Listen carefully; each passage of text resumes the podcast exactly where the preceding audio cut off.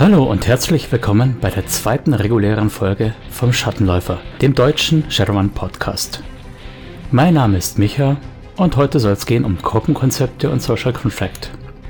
Wir werden uns ein paar Anekdoten anschauen, welche Konzepte Gruppen ziemlich sprengen können. Wir werden uns anschauen, wie man Gruppen zusammenführen kann, weshalb Gruppen sich nicht trennen und wie die Rollen aufgeteilt werden.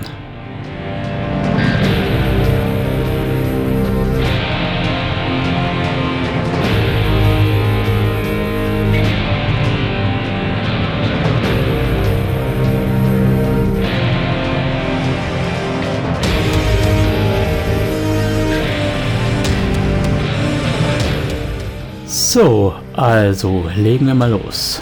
Auf meine Folge 1 habe ich ein paar Rückmeldungen bekommen, unter anderem, dass ich doch äh, etwas schneller reden möge. Das möchte ich natürlich gerne versuchen und hoffe, das klappt dann dieses Mal besser.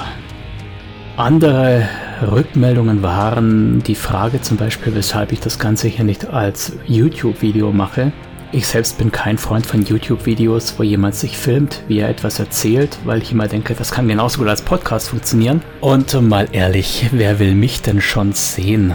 Insofern, nein, ich bleibe beim Podcast-Format. Das kann man auch neben dem Auto fahren oder mit dem Hund laufen oder sonst wie machen. Und überlasse YouTube denen, die wirklich was zu zeigen haben oder eventuell sogar hübscher sind. Ich wollte mit euch am Anfang mal über das Ask Me Anything reden. Da kam bisher nicht wirklich viel Rückmeldung aus der Hörerschaft. Lediglich David hat auf Facebook eine Sache angemerkt.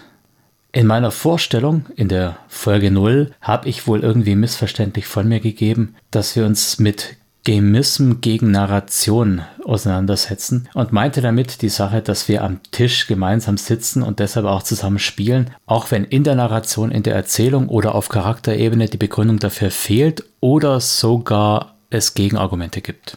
Also nein, ich bin nicht der Meinung, dass die Regeln das Narrativ kaputt machen. Ich denke, die Regeln machen das recht gut. Ich habe trotzdem über die Situation nochmal nachgedacht. Eine Sache ist mir aufgefallen, wo mir die Regeln nicht gefallen. Da beugen die Regeln zwar nicht das Narrativ, aber sie behindern die Narration.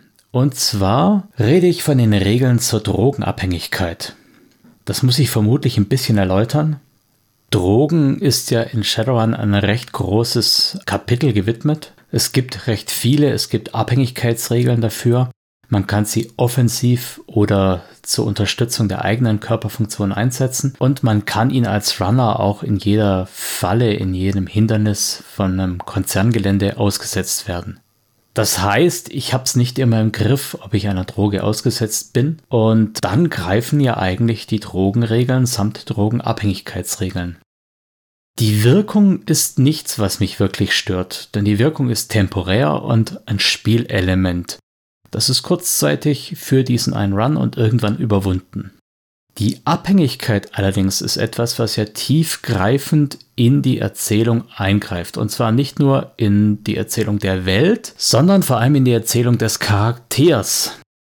Mir persönlich ist die Herrschaft über den Spielercharakter heilig. Und damit meine ich nicht meine Herrschaft, sondern die Herrschaft des Spielers über seinen eigenen Charakter. Ich würde einem Spielercharakter keine Worte in den Mund legen, ich würde keine Handlungen für ihn entscheiden, ich würde auch nicht sein Denken und sein Fühlen beschreiben. Das bedeutet für mich aber auch explizit, dass ich als Spielleiter nicht entscheiden kann über die Drogensucht eines Charakters. Ganz im Gegenteil, so eine Drogensucht ist so ein entscheidendes Element der Erzählung, der Charaktergeschichte, dass sowas immer mit dem Spieler und dem Spielleiter abgestimmt werden muss. Da muss es ein Agreement geben. Es ist nicht nur eine Sache des Spielers, deshalb sage ich auch explizit ein Agreement zwischen Spieler und Spielleiter, denn auch der Spielleiter ist mit so einer Drogensucht ziemlich gefordert. Gut, also wenn jetzt Drogensucht ein Agreement zwischen Spieler und Spielleiter ist, warum stören mich dann die Regeln? Ganz einfach. Wenn Regeln da sind und ich ignoriere einen Teil davon, dann wirkt es immer handwedelig. Wenn also ein Spielercharakter den Sturz aus dem Hochhaus nicht überlebt, weil ich die Regeln für Fallschaden konsequent angewendet habe, der andere Charakter aber Drogen ausgesetzt wird und nicht abhängig wird, beziehungsweise nicht mal dafür würfelt, dass er abhängig wird, dann könnte das diesem Spieler, der da gestorben ist, natürlich sauer aufstoßen. Das heißt für mich also in der Kurzform, Regeln sind ja dazu da, dem Spieler dann eine gewisse Sicherheit, ein gewisses Handhabe zu ermöglichen, sodass nicht er irgendetwas entscheidet, sondern es steht ja in den Regeln, es steht ja geschrieben im Buch der Buche. Und aus diesem Grund würde ich existierende Regeln nicht ignorieren. Das heißt aber an der Stelle, dass die schiere Existenz der Regeln zur Drogenabhängigkeit meine Narration oder die Narration der Spieler über ihren Charakter behindert. Vielleicht schauen wir uns an der Stelle mal kurz so ein bisschen die Gegensätzlichkeit an. Meine Spieler sind größtenteils in Richtung Method Acting unterwegs und ich verfolge einen sehr narrativen Ansatz in meiner Spielleitung. Das heißt, mir sind die Charaktere heilig. Im OSA ist es genau andersrum. Im OSA ist der Würfelwurf heilig und daraus leitet sich quasi der Impuls für die Narration ab. Das OSA ist völlig einverstanden damit, dass man irgendwelche Zufallstabellen hat, die darüber entscheiden, wer stirbt, wer was bekommt oder wie auch immer die Geschichte weiterläuft. Also im OSA Herrschaft des Würfels, bei mir im Narrativismus Herrschaft der Spieler. Und weil meine Spieler herrschen sollen, möchte ich nicht, dass ihnen übergestellt wird, dass sie jetzt abhängig werden, nur weil der Würfel so gefallen ist. Ich weiß, David, das war nicht deine Intention der Frage. Ich hoffe trotzdem, dass die Antwort interessant war und möchte nochmal explizit darauf hinweisen, dass ich der Meinung bin, dass Shadowrun das Narrativ sehr gut unterstützt. Einsendungen zum Most Memorizable oder Most Awkward Moment habe ich leider noch keine bekommen. Ich würde mich natürlich freuen, wenn sich das möglichst bald ändert. Ihr erreicht mich unter allen bekannten Kontaktmöglichkeiten, wie sie auch in den Shownotes aufgeführt sind.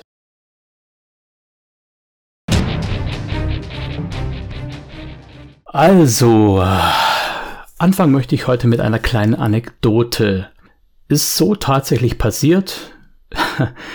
Immer wenn ich Anekdoten erzähle, fällt mir gerade auf, erzähle ich davon, dass ich ausnahmsweise mal spielen durfte. Das klingt fast so, als ob ich eigentlich immer spiele, aber es ist tatsächlich eine Ausnahme. Also, in jener Anekdote jedenfalls durfte ich ausnahmsweise mal spielen. Wir hatten ein Team, ich war als Straßensamurai dabei und wir hatten einen Rigger-Charakter. Mit dem Spieler spiele ich sowieso selten zusammen und konnte das dann auch wenig abschätzen.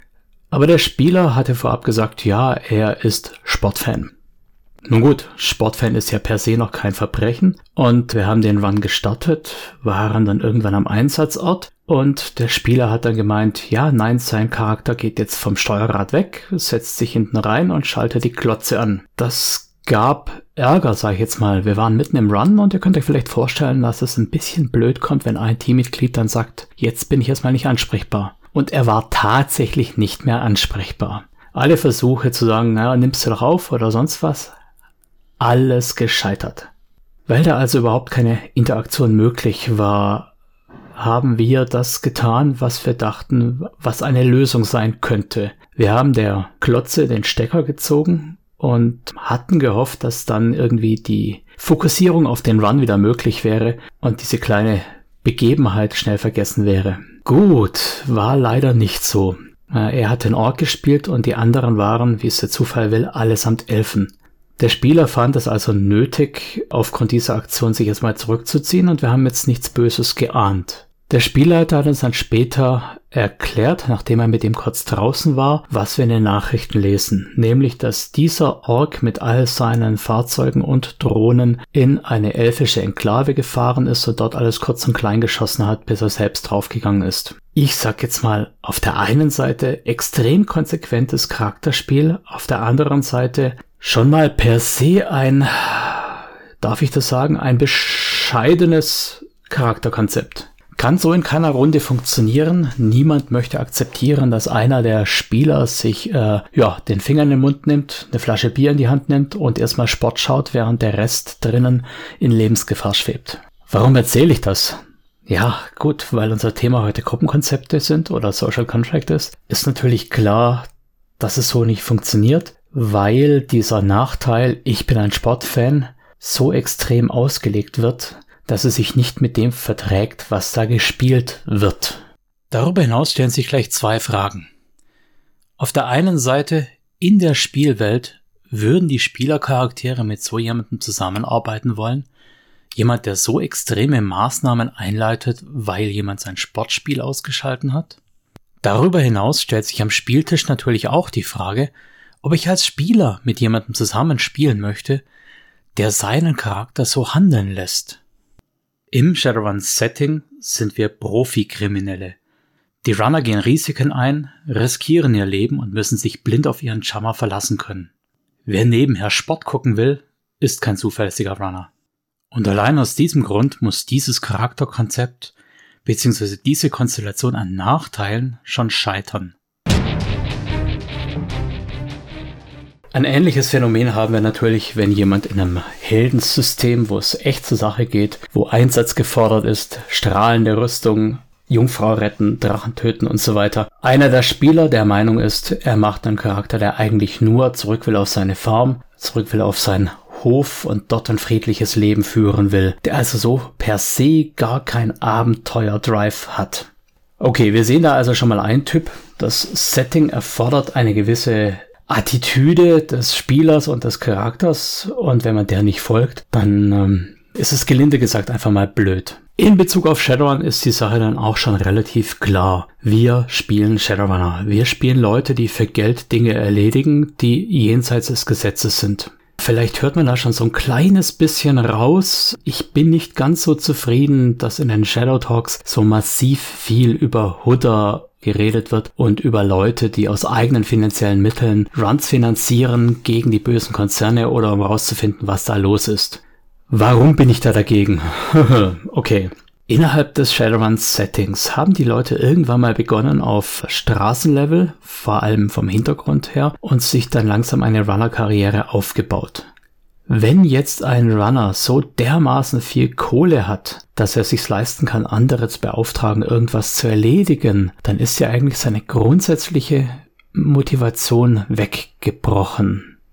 Da mag es den einen oder anderen geben, der dann sagt, ja, jetzt habe ich das Geld, jetzt mache ich was Gutes damit oder helfe anderen, die in einer ähnlichen Situation sind wie ich früher, den ein oder anderen gut.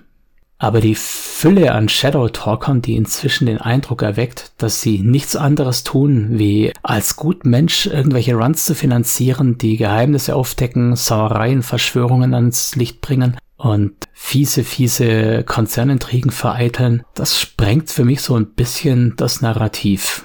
Für mich ist Shadowrun eine dreckige Sache, vor allem wenn man den Cyberpunk-Aspekt mit betrachtet, wo jeder so ein bisschen ums Überleben kämpfen muss. Und sobald natürlich die Rüstungsspirale so hochgedreht ist, dass jemand die Kohle hat, eigenständige Runs zu finanzieren, das sollte doch eigentlich der Ruhestand eintreten. Das heißt, der Runner hat alles erreicht, was er erreichen wollte und setzt sich jetzt zur Ruhe. Warum sollte er nochmal sein Leben riskieren? Warum sollte er sein Wohlstand riskieren? Das sind Leute, die sich aus der Gosse hochgearbeitet haben. Wie gesagt, den einen oder anderen mag es ja geben, der dann noch mit gutmenschlichen Sachen um die Ecke kommt. Aber das Gros der Leute, die so viel Geld angehäuft haben, wird ja wohl vermutlich in den Ruhestand gehen und es einen guten Tag sein lassen. Zuallererst wollte ich mal drüber sprechen, wie man Gruppen zusammenführen kann. In Shadowrun haben wir eine ziemlich leichte Methode, die vor allem für One-Shots sehr, sehr gut geeignet ist dass man einfach sagt, dein Schieber ruft dich an, du wirst dort und dort zum Treffpunkt gebeten, da kann man andere Runner treffen und wird dann zu einem Team. Das funktioniert ganz gut, nur hat man danach eben eventuell das Problem, dass die Runner sagen, schön war es bis hierher, ab jetzt gehen wir wieder getrennte Wege. Das eignet sich also für One-Shots, wie gesagt, aber nicht um eine Gruppe zusammen zu schweißen. Natürlich, wenn ihr mit euren Kumpels am Tisch sitzt und ihr werdet so zusammengeführt, wird in der Regel jeder sagen, also gut, ich sehe schon, der Tom will mitspielen und der hat hier seinen Rigger und die Lisa will mitspielen und die hat hier ihren Schamanen. Dann mach mal halt mal zusammen. Ist ja auch durchaus legitim. Solche Beugungen sind häufiger, als man sich's wahrscheinlich klar macht. Wenn wir eine Gruppe so episodisch mit einem One-Shot zusammenführen, sagen, hier ist der Auftrag, setzt euch her, macht zusammen, dann haben wir natürlich das Problem, dass es intradiegetisch, also durch den Hintergrund, durch das Setting, durch das Narrativ nicht wirklich abgebildet wird.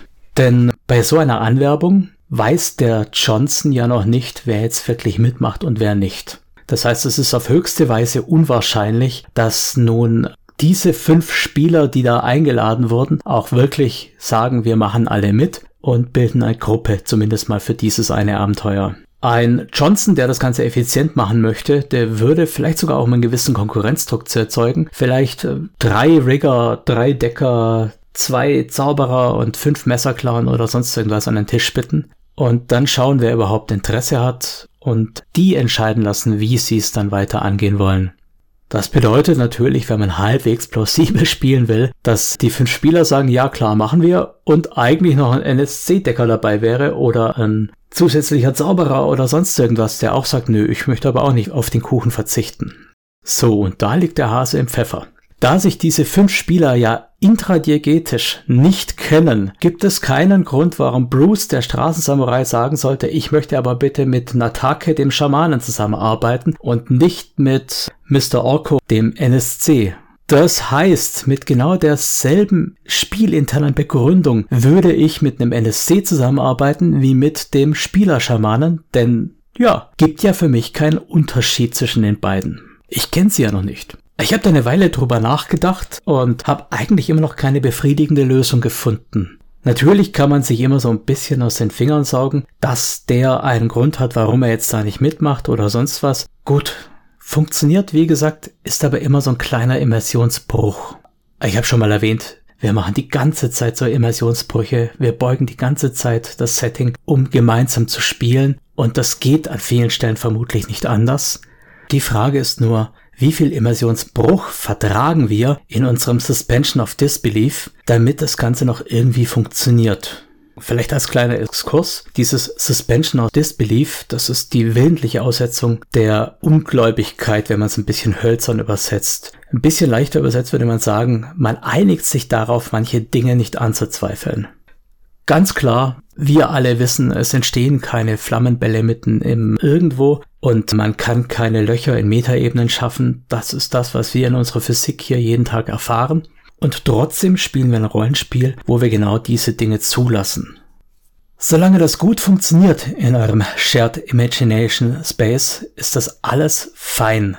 Solange eure Welt konsistent funktioniert, mit komödiantischen Einflüssen, mit Immersionsbeugungen, mit Narrativbeugungen, fein.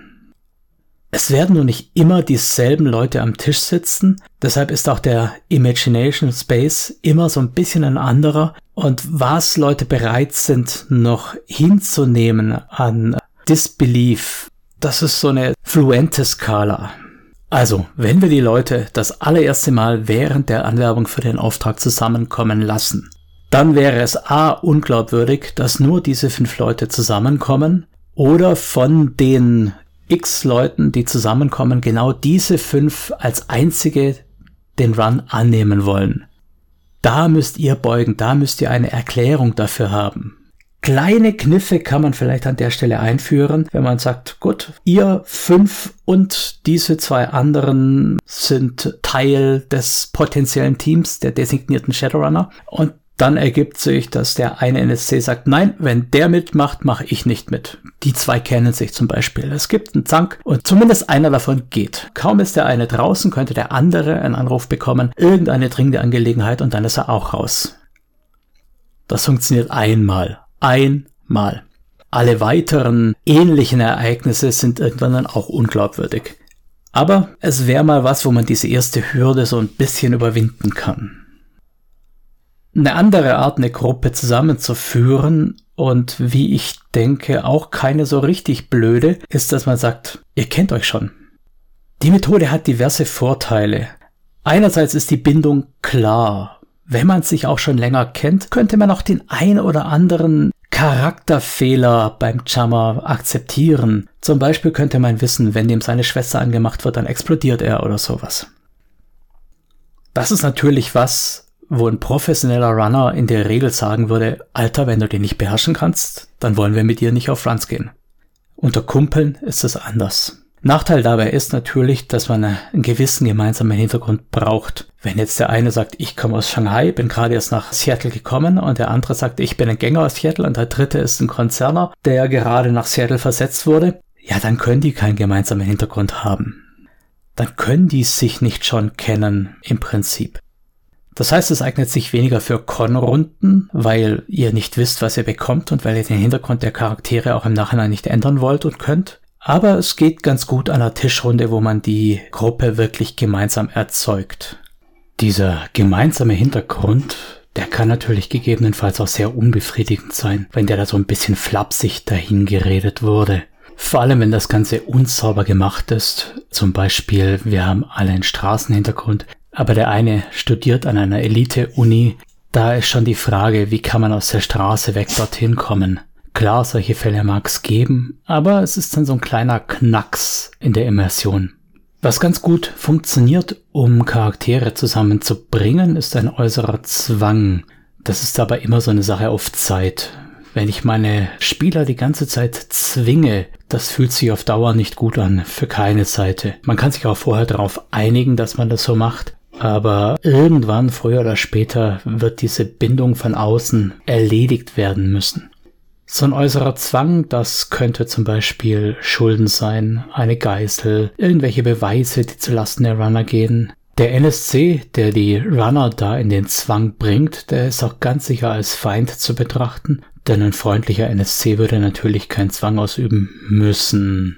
Ganz gut verbinden kann man das natürlich, indem man einen Auftrag sozusagen episodisch macht, wo die Runner zusammenkommen und dann, um zu verhindern, dass sie sich nach dem Auftrag allesamt trennen, da einen äußeren Zwang erzeugt, der sie zusammenbleiben lässt. Vielleicht ist auf dem Run irgendwas schiefgelaufen und man hat vielleicht sogar so einen MacGuffin in Besitz gebracht, der jetzt gejagt wird und weshalb man zusammenhalten muss. Eine weitere und viel niedriger angesetzte Möglichkeit, Leute zusammenzubringen, wäre eine gemeinsame Connection oder ein gemeinsamer Treffpunkt wie eine Kneipe oder sowas. Wenn sich dort irgendwas ereignet, wo man eine Seite wählt, am besten natürlich dieselbe Seite, dann hat man auch schon so ein Gemeinschaftsgefühl. Der kritische Punkt für mich in Shadowrun ist immer, warum sollte man dann danach nicht einfach jeder seiner Wege gehen und äh, sich in alle Winde verstreuen? Gut, im Fall der Kneipe könnten die Leute immer wieder dorthin kommen. Das Schöne daran ist natürlich das Intradiegetische.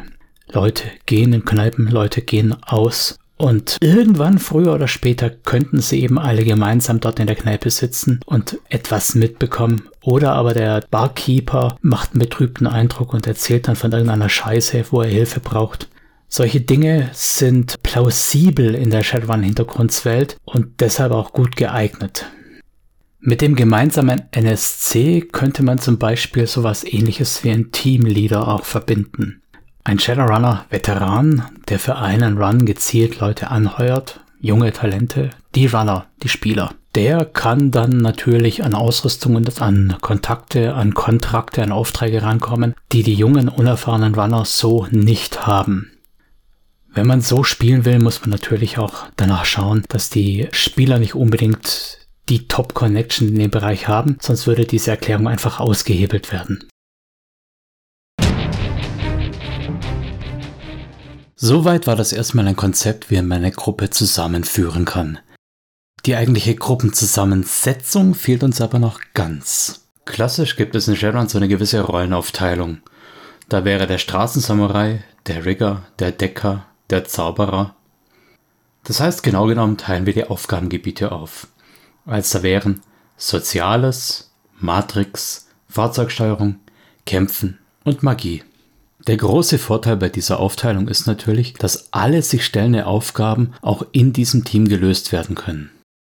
Im Regelwerk sind keine Herausforderungen vorgesehen, die nicht von einem dieser Charaktere auch abgedeckt werden könnten. Darüber hinaus ist auch immer klar, wer was am besten kann. Wir kennen das vermutlich aus irgendwelchen Fantasy-Systemen, wo der Jäger und der Elf darüber konkurrieren, wer jetzt besser Spuren folgen kann, wer besser Feuer machen kann, wer besser schleichen kann. Auf Spielerebene ist es natürlich klar. Jeder schaut auf sein Charakterblatt und da steht dann Wildnisleben 12 oder Wildnisleben 18. Die Charaktere in ihrer Spielwelt haben diese Möglichkeit natürlich nicht. Natürlich kann ich gewisse Attribute durch Beobachten erkennen. Jemand mit Stärke 6 sieht schon mal ganz anders aus wie jemand mit Stärke 1. Jemand mit Intelligenz 6 weiß sich gepflegter auszudrücken wie jemand mit Intelligenz 1. Aber es gibt kein Maßband in der Spielwelt dafür, wie gut jemand darin ist, Leute zu überzeugen. Anders ist es, wenn wir uns in Shadowrun an diese Standard-Rollenaufteilung halten. Natürlich kann der Techniker am besten Marktschlösser knacken. Natürlich kann der Decker am besten in die Matrix eindringen. Und natürlich kann der Straßensamurai am besten Leute umbringen. Und das passt eigentlich auch ganz gut ins Narrativ.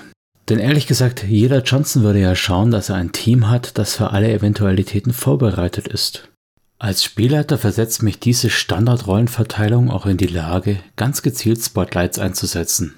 Wenn ich der Meinung bin, mein Face braucht Spotlight, dann kann ich eine Verhandlungsszene einfügen.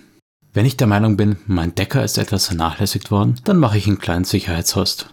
Und für den Rigger gibt's eine kleine Verfolgungsjagd. Natürlich bin ich hierbei nicht geschützt vor irgendwelchen kreativen Ideen der Spieler, die ich nicht vorhergesehen habe. So kann die Szene, die ich eigentlich für den Techniker vorgesehen hatte, ganz anders aussehen, wenn der Technomancer einen Störsprite bei der Hand hat. Und die Verhandlungsszene, die ich eigentlich für den Face vorgesehen hatte, verläuft plötzlich ganz anders, wenn der Magier Gefühle beherrschen einsetzt. Der Nachteil dieser starken Spezialisierung kommt dann zum Tragen, wenn einer der Spezialisten plötzlich ausfällt, zum Beispiel weil er gefangen genommen wurde oder verletzt ist. Per se wäre das erstmal nicht tragisch. Andererseits gibt es dann eine Herausforderung, die das Team nicht mehr bewältigen kann. Außerdem sind die so geschaffenen Spotlights manchmal etwas synthetisch. Natürlich kann irgendwo auf dem Konzerngelände jederzeit ein Max-Schloss sein. Max-Schlösser sind häufig in Shadowrun und sind im Narrativ verankert. Mitten im Run plötzlich eine Verfolgungsjagd. Und was genau muss ich eigentlich tun, damit ein Magier ein Spotlight hat? Geister? Aber Geister kann ich auch mit einem Key-Adepten mit Waffenfokus erledigen. Überhaupt ist der Magier so ein bisschen das Schweizer Universaltaschenmesser. Mit geeignetem Grimoire hat der Magier Levitation und kommt über Wände oder Hindernisse hinweg. Er hat verbesserte Unsichtbarkeit oder Stille und kann sich an Wachen vorbeischleichen. Er hat die physische Maske und kann Leute täuschen und setzt somit den Face. Und er hat den Mana-Ball und kann sogar ohne Munition den Samurai ersetzen. Mit anderen Worten, der Magier hat so viele Möglichkeiten, dass es zum einen keine klare Situation für den Magier gibt zum anderen nahezu jede Situation für einen anderen Spezialisten auch eine Magiersituation werden kann. Davon unberührt bleiben aktuell nur Matrix und Rigging. Ein weiterer Nachteil, den ich mir mit dieser hohen Spezialisierung einkaufe, ist, dass es zwangsläufig Szenen gibt, in denen diese Spezialisten keinen Nutzen haben. Ein besonders krasses Beispiel ist die Kampagne 30 Tage und 3 Nächte, wo der Decker mit all seinem Investment an Karma und Nuyen überhaupt nichts mehr wert ist, weil es keine Matrix mehr gibt. Besonders krass ist das auch immer für den Samurai, denn die gesamte Planung eines Teams besteht in der Regel darin, dass man Konflikte vermeidet, wo genau der Samurai nützlich wäre.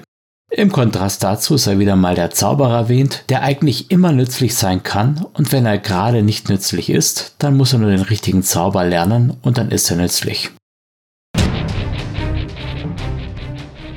Ihr merkt schon, dass einige Spezialisten stärker limitiert sind als andere. So hat zum Beispiel der Decker und der Straßensamurai eine starke Kernkompetenz in ihren Aufgabengebieten, während der Magier so ein bisschen der Jack of all Trades ist. Kommen wir nochmal zurück zum Bild des Werkzeugkastens.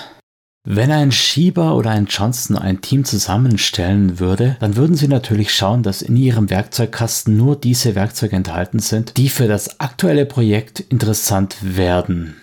Wenn man also nicht erwartet, dass man einen Decker braucht, dann wäre der Decker vergleichbar mit einem Hammer, den man unnützerweise umeinander schleppt. Der Schieber würde keinen Hammer ins Team bringen, der Johnson würde keinen Hammer bezahlen wollen und das Team würde keinen Hammer mitschleppen wollen, wenn es keine Notwendigkeit dafür gibt. Nun hat Shadowrun ja explizit keine Klassen, das heißt, ich kann Aufgabengebiete zusammenführen. So kann zum Beispiel ein und derselbe Charakter durchaus die Rolle des Deckers und des Technikers übernehmen. Nennen wir das Ganze einfach mal Multiclassing, um vergleichbar mit anderen Systemen zu bleiben. Da gibt es vom System her schon einige Kombinationen, die vorgesehen sind. Zum Beispiel der Magier-Adept als Verbindung von Magier und Key-Adept. Andere bieten sich auch schon vom System her an, zum Beispiel der Decker, der die Fähigkeiten besitzt, über Software Fahrzeuge zu steuern. Wichtig wäre bei diesen Klassenkombinationen, dass natürlich nicht jeder Spieler alle möglichen Klassen kombinieren kann, wie es ihm gerade gefällt.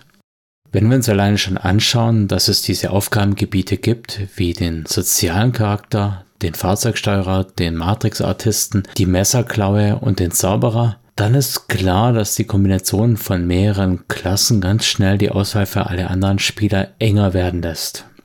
Ein weiterer Aspekt, den ich mir kaum traue zu erwähnen, ist der Aspekt des Power Levels. Shadowrun krankt ja sowieso schon lange unter dem Vorwurf, Power Gamer anzuziehen. Auf der anderen Seite ist es offensichtlich, dass diese Klassenkombinationen deutlich weniger mächtig sind wie die Spezialisten. Das liegt alleine schon daran, dass es deutlich teurer ist, eine Fertigkeit aufs Maximum hochzuziehen, als zwei, drei Fertigkeiten parallel hochzuarbeiten. So kann man zum Beispiel statt eine Fertigkeit auf 9 zu bringen, auch zwei Fertigkeiten auf 6 bringen oder drei Fertigkeiten auf 5 bringen. Der Unterschied von drei oder vier Würfeln im Pool mag erstmal viel erscheinen, wenn man aber dazu noch bedenkt, dass der Spezialist seine Fertigkeit maximal auf 9 bringen kann und dann keinerlei Verwendung mehr hat für Karma, außer er geht auf eine weitere Fertigkeit, dann ist klar, dass jemand, der sich etwas weiter aufspaltet, auf lange Sicht besser dasteht. Besonders gut lassen sich natürlich Rollen kombinieren, die in ihrem Progress unterschiedliche Ressourcen brauchen. Die eine Seite wäre hier zum Beispiel der Rigger, der mit seinem Karma früher oder später einen sinnvollen Stand seiner Fertigkeiten und Attribute hat und so eigentlich keine weiteren Karma-Punkte mehr benötigt. Der Rigger erweitert seine Fähigkeiten dann hauptsächlich über neue Fahrzeuge, neue Drohnen oder bessere Hardware. Andere Rollen brauchen hauptsächlich Karma. Die Werkzeuge für einen Techniker, Markschlossknacker, irgendwelche Gadgets sind mit Geld relativ schnell beschafft, sodass der Rigger sein Karma früher oder später einsetzen kann, um zum Beispiel Mechanik, Sprengstoffe, Elektronik, Bauen, Reparieren zu steigern. Schwierig wird es jedoch, Rollen zu kombinieren, die allesamt Cyberware benötigen mit hohen Essenzkosten. Vor allem in früheren Regelversionen, wo die Initiative noch viel höher gewichtet war, wo ein guter Straßensamurai teilweise vier Aktionen pro Kampfrunde hatte, war ein guter hoher Reflexbooster oder ähnliches Pflichtprogramm. Da aber die Cyberbuchse, der Reflexbooster und die Riggersteuerung absolut analog zueinander sind und allesamt hohe Essenzkosten haben, ist schon klar, warum man sich schwer tut, eine Kombination Rigger, Decker, Samurai zu bauen, wenn man bei allen dreien hohe Initiativewerte haben möchte. Ebenfalls problematisch ist die Essenz natürlich für erwachte Charaktere.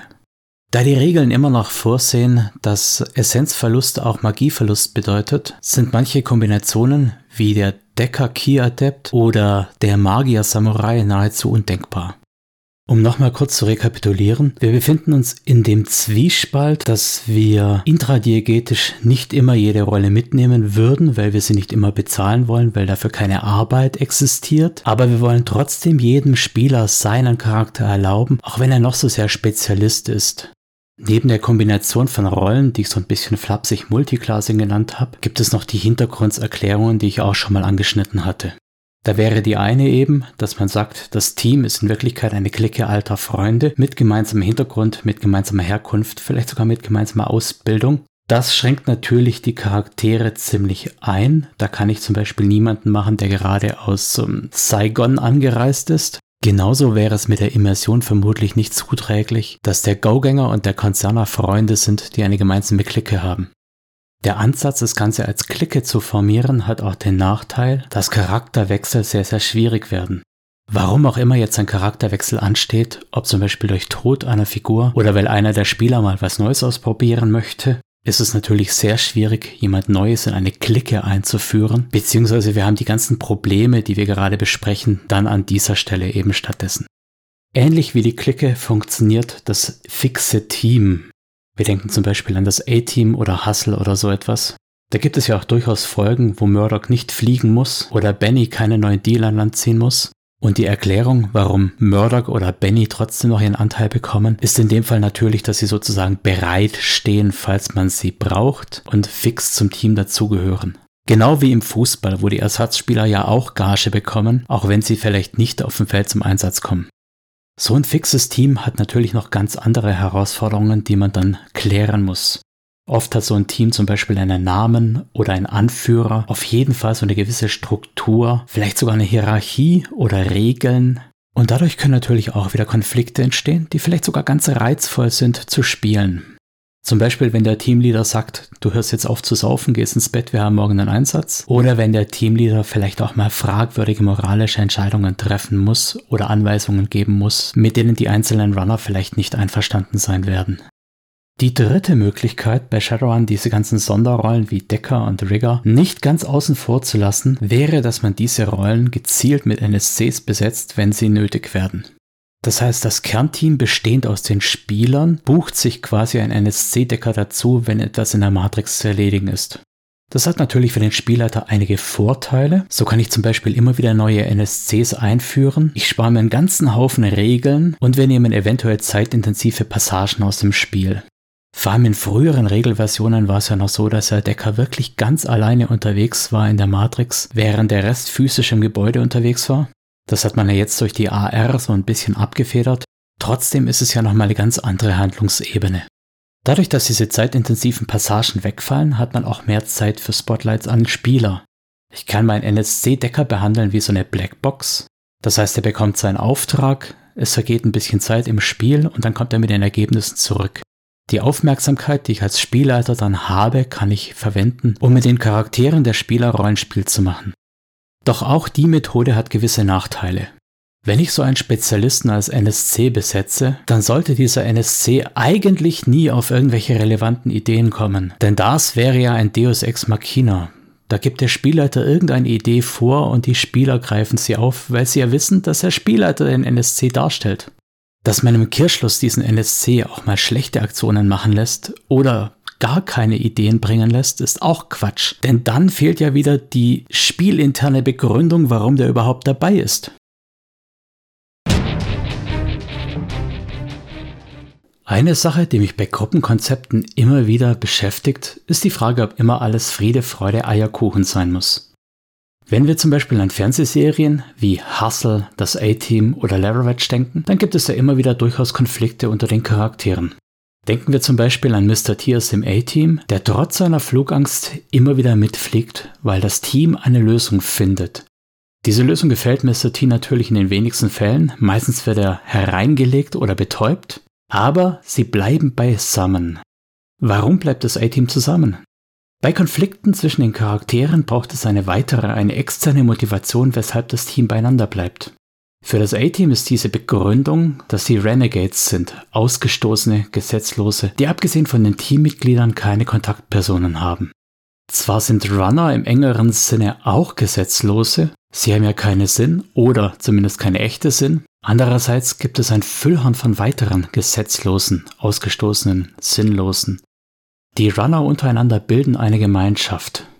Das heißt, der einzelne Runner innerhalb seines Teams ist nicht isoliert wie in A-Team, sondern hat durchaus Alternativen, könnte mit anderen Teams bei anderen Schiebern für andere Johnsons arbeiten.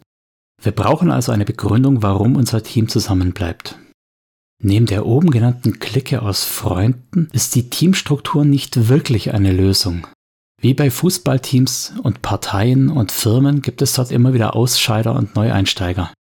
Das kann ja durchaus gewollt sein, im Sinne eines Charakterwechsels oder so. Das interessiert mich aber gerade nicht so. Ich möchte jetzt eher darauf eingehen, was Charaktere brauchen, um trotz eines Konflikts in der Gruppe zu bleiben. Ich hatte es ja schon als Kampagnenkonzept gesagt, es kann aber auch durchaus als Grund sein, warum eine Gruppe zusammenhält. Die Gruppe könnte ein Geheimnis haben. Sie könnte einer externen Bedrohung ausgesetzt sein. Wenn wir sowas ähnliches wie das A-Team nachbauen wollen, dann wäre es zum Beispiel, dass die Crew verbrannt ist, weil sie bei irgendeinem Auftrag so richtig ins Klo gegriffen hat. Und jetzt gibt es nur noch diesen einen Schieber, der sie hin und wieder mit Aufträgen versorgt, sodass sie sich so und nur so über Wasser halten können. In dem Fall wären die Runner quasi Ausgestoßene unter den Ausgestoßenen. Das ist sicher ein ganz interessantes Konzept, schreit aber langfristig natürlich nach Rehabilitation. Ein ganz anderer Grund, warum ein Charakter in einer Gruppe bleiben könnte, wäre seine eigene Charaktereigenschaft. Zum Beispiel, wenn sich dieser Charakter im Laufe der Geschichte in ein Vampir verwandelt hat. Seinen bisherigen Jammern wird es viel leichter fallen, das zu tolerieren bei einer neuen Gruppe. In einer neuen Gruppe stände er vor dem Problem, dass er entweder seinen Vampirismus geheim halten muss oder sie davon überzeugen muss, dass er keine Bestie ist, die man töten muss. Die Überzeugungsarbeit an den neuen Kollegen dürfte rollenspielerisch sehr schwierig ausfallen, Immerhin sind seine neuen Chummer ja nicht darauf angewiesen, ihn und genau ihn mitzunehmen, sodass wir wieder bei dem Thema Austauschbarkeit wären. On the other hand, den Vampirismus auf Dauer geheim zu halten, ist ein Effekt, der sich rollenspielerisch ganz schnell abnutzt. Genau wie die Übersetzungsproblematik oder die Notwendigkeit, sich ständig zu verkleiden. Solche Dinge werden beim ersten Mal ausgespielt, irgendwann beiläufig erzählt und fallen dann schließlich ganz weg, weil sie natürlich in der repetitiven Art auf Dauer auch langweilig werden würden. Ein weiterer Konflikt, den man einbauen kann und der die Gruppe eher zusammenhält als trennt, wäre eine kleine Dreiecksliebesgeschichte.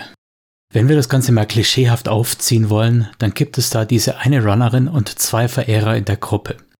Natürlich gibt es zwischen den Verehrern immer wieder Zank, wer denn jetzt wohl der Bessere ist, aber freiwillig das Feld räumen will keiner von beiden, denn dann wäre der Kontrahent ja alleine mit der Angebeteten.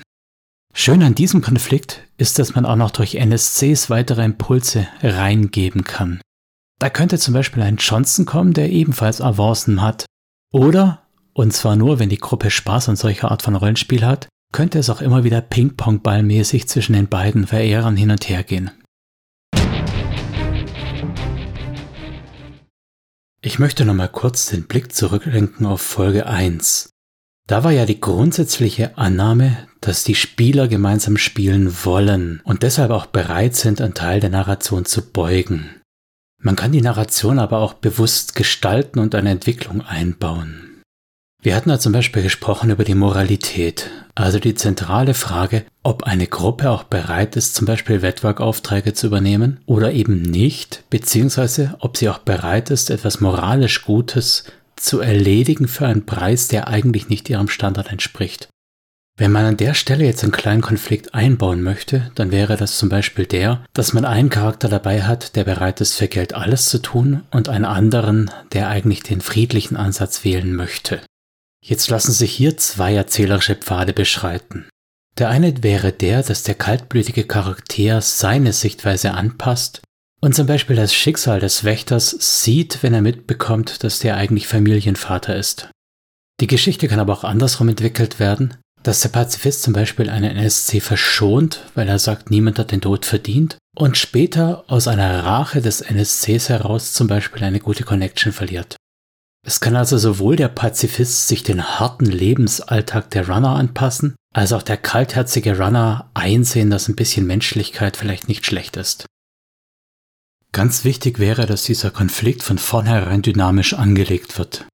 Bei einem statischen Konflikt, wo ewig lang aneinander rumdiskutiert wird, wird es irgendwann nicht mehr glaubwürdig sein, dass die zwei überhaupt zusammenarbeiten.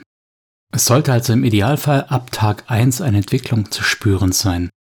An der Stelle vielleicht ein wichtiger Hinweis. Es gibt keinerlei Nachteile für blutrünstige Charaktere, für kaltherzige Charaktere. Und ich wüsste auch nicht, wie die sich im Spiel äußern müssten. Es gibt aber eine ganze Menge von Nachteilen, die man sich als friedlicher, pazifistischer Charakter kaufen kann. Im Worst Case wäre das der Pazifist mit Kampflähmung, mit einer Unfähigkeit auf Fernkampfwaffen und Nahkampf, hier stacken quasi alle Nachteile und man sieht auch recht schnell, dass eine Menge Karma-Punkte in der Generierung frei geworden sind, beziehungsweise dass eine ganze Menge Karma fließen muss, bevor der Charakter diese Nachteile abbauen kann. Das widerspricht natürlich diametral dem Gedanken, dass gleich von Anfang an eine Entwicklung drin ist. Ich muss ja meine Nachteile auch spielen. Ich kann sie nicht einfach dahinschreiben und dann nach zwei Spielsitzungen plötzlich ignorieren. Wenn ihr also vorhabt, den Moralitätskonflikt zu spielen, dann schaut von vornherein, dass ihr keine großen Nachteile wählt, die durch teuer Karma weggekauft werden müssten. Spielt die Nachteile lieber, anstatt sie auf den Charakterbogen zu schreiben, denn im Spiel seid ihr fluenter. Aber nicht nur welche Nachteile ich jetzt genau für einen Charakter wähle, sondern auch wie ich sie präzise ausspiele, ist relevant. Wenn ihr zurückdenkt an die Anekdote, dann hätte wohl niemand gedacht, dass Sportfan ein kritischer Nachteil sein kann. Das soll natürlich nicht dazu verleiten, dass man sich zum Beispiel Sozialstress als Nachteil kauft und nachher sagt, ja, so schlimm ist ja nicht, so ein bisschen Menschen und so. Bei mir am Spieltisch gilt ohnehin die Regeln, dass man nur Nachteile wählen kann, die man auch wirklich im Spiel darstellen möchte, die man auch wirklich ausgespielt haben möchte. Wer einen Nachteil wählt, nur um ein paar Punkte mehr zu bekommen, der wäre ehrlicher unterwegs, wenn er direkt sagt, lieber Spielleiter, mir fehlen für diese und jene Idee ein paar Punkte, kann ich da ein paar mehr haben. Im Endeffekt sind wir alle Erwachsene und vom Wunsch getragen, zusammen zu spielen. Mir persönlich ist es ziemlich egal, ob jemand zwei, drei Generierungspunkte mehr hatte, und ich habe auch noch nie in Charakter nachgerechnet, ob der wirklich authentisch ersteigert wurde. Für sowas ist bekanntlich die Rollenspielpolizei zuständig. Jetzt nehmen wir also mal an, wir hätten unser Gruppenkonzept an der Stelle soweit fertig. Ich würde jetzt erst damit beginnen, die Charaktere zu generieren. Und zwar aus einem einfachen Grund. Für mich ist Charaktergenerierung immer so ein bisschen wie Kuchenbacken. Wenn du den Spielern den Teig in die Hand gibst und sie erstmal formen lässt, nachher dann aber sagst, jetzt musst du hier diesen Teig ein bisschen zurückschneiden und du musst dort deinen Teig ein bisschen weiter dehnen, dann erzeugt das so einen gewissen Frust. Immerhin wird der Charakter ja quasi mit der Generierung geboren und die Idee, die der Spieler dabei erzeugt hat, nachher zu ändern, kann nur frustig sein. Nochmal, weil man es nicht oft genug betonen kann. Wir unterstellen den Wunsch, dass alle Spieler auch wirklich zusammenspielen wollen. Denn auch bei der Charaktergenerierung kann man sich noch ein paar blöde Sachen einfallen lassen, die jegliches Zusammenspiel deutlich erschweren würden. Ich bemühe dazu jetzt einfach mal so ein Fantasy-Klischee der Zwerg und der Elf. Die beiden hassen sich natürlich auf den Tod und würden sich sofort umbringen, wenn man es nicht verhindert. Diese Klischee-Antipathie, die ist beim ersten Zusammentreffen vielleicht noch witzig, erschwert aber das gesamte Gruppenspiel auf Dauer, wenn sie bestehen bleibt. Jetzt hätten die zwei also die Möglichkeit, einfach ihr Rollenspiel im Nachhinein zu ändern wenn sich die beiden auf Austausch von Beleidigungen beschränken, dann stirbt immerhin keiner, aber auf Dauer wird's trotzdem langweilig. Ich möchte mir nicht immer und immer wieder anhören, dass die Zwerge die Erde ausbeuten oder die Elfen wahnsinnige Feiglinge sind, die sich in ihren Wäldern verstecken. Das trägt nicht, das ist kein spannendes Erzählelement. Wenn aber die zwei nach dem ersten Treffen und Schaden auswürfeln sozusagen einfach Freunde sind, dann ist das auch irgendwie blöd. Jetzt haben wir in Shadowrun nicht zwangsläufig die Antipathie zwischen Zwerg und Elf, aber ich kann natürlich trotzdem solche Dinge einbauen. Seien es jetzt Anhänger von konkurrierenden Sportmannschaften, Gangmitglieder von rivalisierenden Gangs oder manchmal auch nur Stadtteile, die miteinander in Kappel liegen. Oder dann doch irgendwelche rassistischen Vorurteile. Auch wenn ich an der Stelle vorsichtig wäre und das auf jeden Fall mit einem Triggerhinweis versehen würde. Vielleicht noch als kleiner Denkanstoß, der Rassenkonflikt oder auch die rivalisierende Sportmannschaft hat keinerlei Entwicklungspotenzial. Denn im Gegensatz zu der Liebelei, die ich vorher erwähnt habe, wo immer was passieren kann und die Entwicklung weitergehen kann, gibt es bei Rassen keine Entwicklung. Ein Elf bleibt ein Elf und ein Zwerg bleibt ein Zwerg. Die beiden können ihren Konflikt einfach nur beenden und dann ist es, als ob er nie stattgefunden hätte, oder sie führen ihn weiter und dann kommt es zu diesen Abnutzungserscheinungen. Ich möchte zum Ende nochmal zusammenfassen, über was wir heute geredet haben. Da ging es zum einen um die Zusammenführung einer Gruppe, zum Beispiel in der Form eines One-Shots, wo man danach die Arbeit hat, die Gruppe zusammenzuhalten, oder durch einen gemeinsamen Hintergrund, wo die Arbeit in dem Fall im Hintergrund steckt und man nachher nicht mehr so viel tun muss. Oder aber durch Zwang von außen, der aber früher oder später zwangsläufig aufgelöst werden muss. Dann ging es um die fixen Rollenverteilungen bzw. die Vor- und Nachteile davon, und wie man mit Spezialisten umgeht, wenn wir das Bild des Werkzeugkastens bemühen wollen. Ich habe darüber geredet, welche Konflikte schon in Gruppen verankert und angelegt sein können, zum Beispiel die Liebelei, moralische Dilemmata oder Konflikte durch Hierarchien, wie zum Beispiel in einem fixen Team. Ich möchte gerne nochmal betonen, dass ich gar nichts werten möchte, sondern dass der Spaß am Spiel im Vordergrund steht. Worum es mir geht, ist den Wunsch nach gemeinsamen Spiel mit der Immersion unter einen Hut zu bringen. Also eine intradiegetische Erklärung dafür zu finden, warum Charaktere zusammenkommen und zusammenbleiben. Für die Folge 3 habe ich vorgesehen, darüber zu reden, wie man Charaktere darstellen kann. Das möchte ich explizit nicht beschränken auf Spielercharaktere und das geht auch weit über Shadowrun hinaus und kann damit auch für andere Systeme interessant sein. Vielen Dank fürs Zuhören ich würde mich freuen, wenn ich euch beim nächsten Mal auch wieder begrüßen darf. Und vor allem lasst mir ein bisschen Feedback zukommen. Was wollt ihr hören? Was sind eure Themen? Schickt mir eure Fragen schildert mir eure tollsten oder schlimmsten Spielerlebnisse oder lasst mir einfach eure Meinungen und Wünsche zukommen.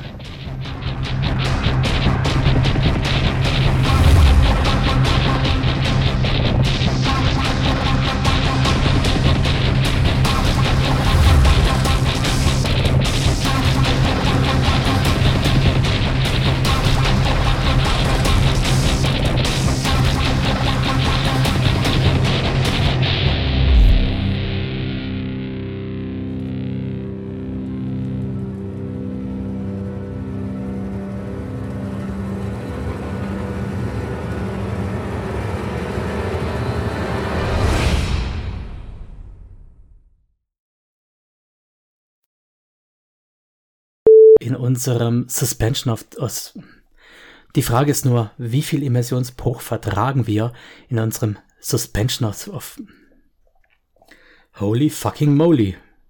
Die Sache ist, solange das alles in einem gut konstruierten Shared Imagination Space funktioniert, die Sache ist nur, solange das alles gut in einem Shared Imagination Space, boah, Alter.